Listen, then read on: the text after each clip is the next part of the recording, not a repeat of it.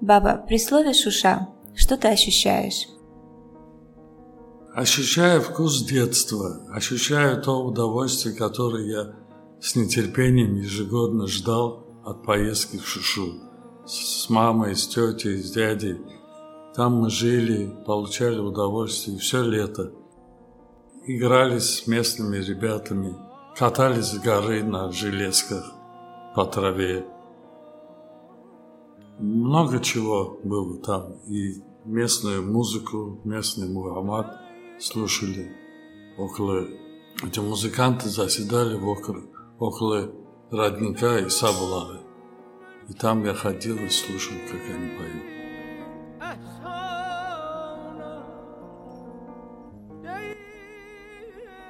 Расскажи, что тебя именно связывает с Шушой.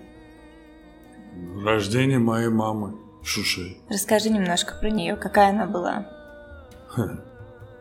Это же мама. Этим все сказано. Доброе сердце, заботливый уход, широкая натура. Она творческая натура была. Сама писала стихи, сама зачитывала нам стихи, посвященные Мехрибан, твоей маме. Очень интересно было упомянул, что Шуша у тебя связана именно с детства. А можешь рассказать какую-нибудь историю или истории, самые тебе такие запомнившиеся из этого периода? Я запомнил, когда мне было 10 лет, я еще тогда неравнодушен был к автомобилям. А дядя мой купил тогда сталинский москвич. И он приехал за нами в Шушу. Вот это мне запомнилось на всю оставшуюся жизнь, как первый раз на машине из Шуши мы приехали в Баку домой. По дороге вот вся эта панорама у меня перед глазами. Гористая местность, заковыристые дороги с поворотами, с крутыми э, зигзагами. И это было очень интересно. Мы жили в доме, в котором который находился на Джидырдузу. И там рядом был водопад Дашалты. Вот запомнилось, как меня в ледяной воде мама закаляла на руках под водопад. А дядя мой, там маленький э, типа озерце был, он, он плавал в этой ледяной воде. Дядя Нусрет, который на машине за нами приехал. И мы уехали в 54 году. Последний раз я там был, да. После того, как Шуша была оккупирована, э, сейчас уже вовсю идут разговоры и конкретно ожидания, э, то есть считанные часы буквально до того, как нам наконец объявят, что мы взяли Шушу обратно. Какие у тебя ощущения, когда ты об этом думаешь? Ой, с нетерпением жду, когда освободится. И при первой же возможности поеду туда посмотреть, как там. Пойду посмотреть на развалины того дома, в котором мы жили. Пойду на водопад до Шалты, посмотреть, как он не разрушенный. И вообще постараюсь, чем смогу, постараюсь местным жителям помочь. В 13 лет мама взяла меня путевку в Шушу. Я оказалась просто в раю. Это было что-то невероятное. Гористые места, кругом леса. Мы ходили на экскурсии. Я во время экскурсии искала один цветок. Говорили, что этот цветок только находится в Шуше, который называется Хары Бельвель. Мне было очень интересно, потому что среди всех людей одна я нашла этот Хары Бельвель. Это было что-то. Э, на листочке сидел попугай. Весь зеленый, и клюв у него, все как положено.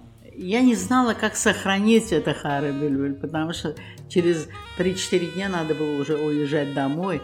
Это делать гербарий, просто жалко из этого делать гербарий.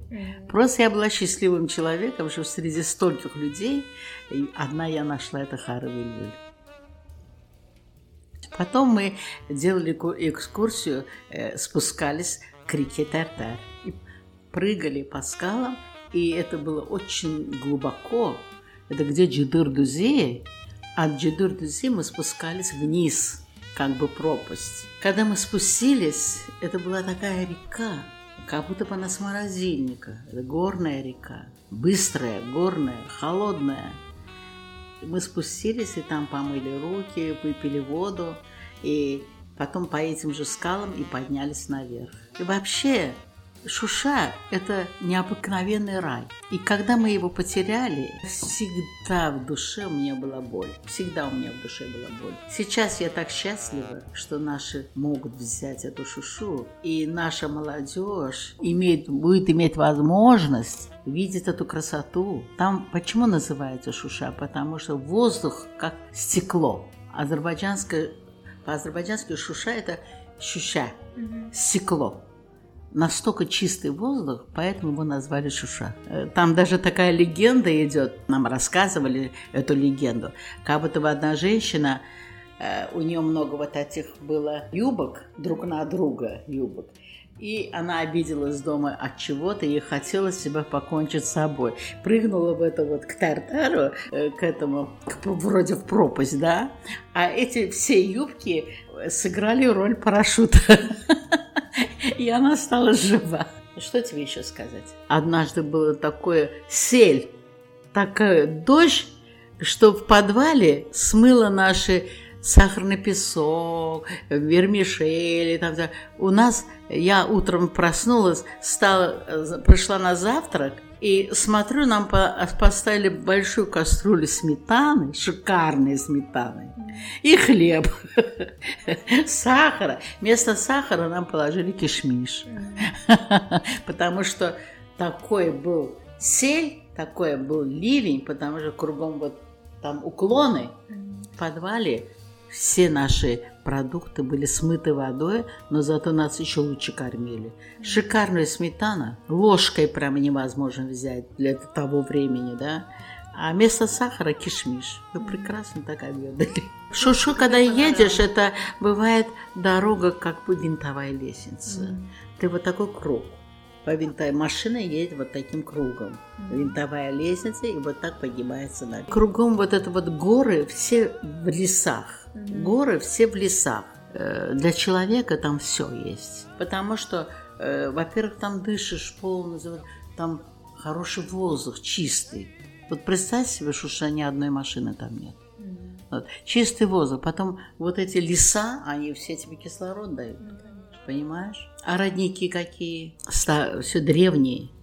Шуша – это жемчужина, это жемчужина